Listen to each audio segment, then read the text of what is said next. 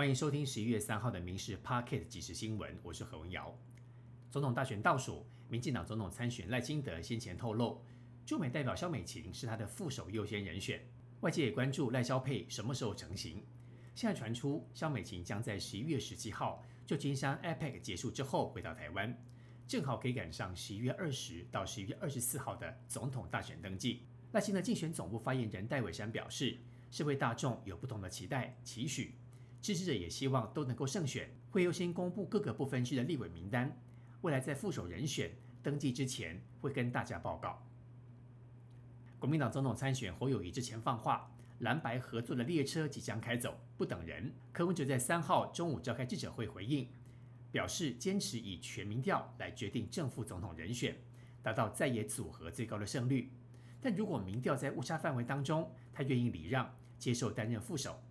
国民党主席朱立伦不买单，他表态不要走回原点，提出以二分之一民调加二分之一政党投票方式来选出最强人选。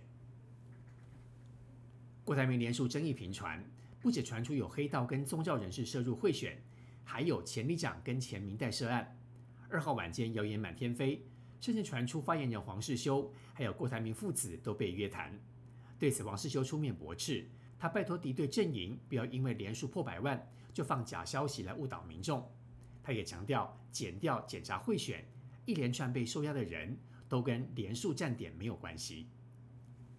新美三重区八十三岁的妇人因为行动不便，去年在跳蚤市场买了一台电动三轮车代步，没有想到妇人坐上电动三轮车准备外出，钥匙才一通电，椅座当中的电瓶就突然爆炸起火，导致两腿烧伤，双脚百分之二十二度的烧烫伤。紧急送医治疗二十六天，因为细菌感染并发多重器官衰竭身亡。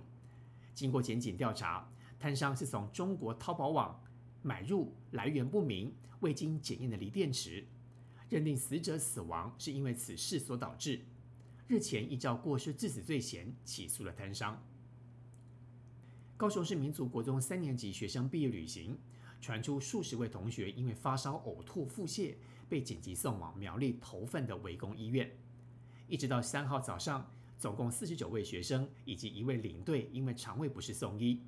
所幸经过治疗之后没有大碍，初步诊断为病毒性肠胃炎，疑似是食物中毒。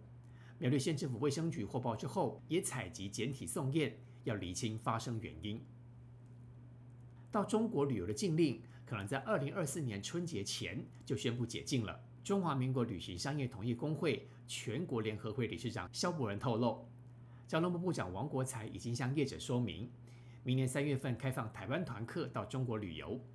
虽然王国才跟陆委会对于媒体的询问不回应，不过昨天跟王国才同场的交通部观光署署长周永辉说，会在二零二四年春节之前宣布开放台湾团客到中国旅游的日期。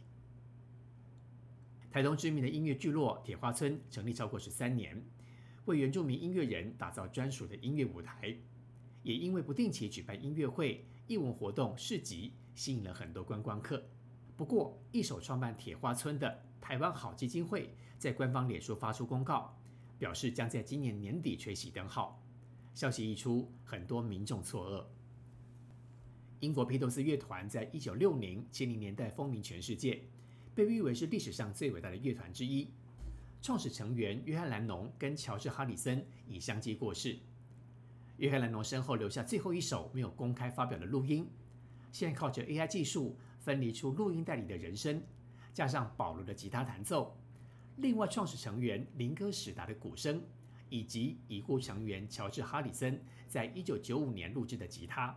打造出披头四在二十世纪第一首。也是最后一首的原创新曲。以上新闻由民事新闻部制作，感谢您的收听。更多新闻内容，请上民事新闻官网搜寻。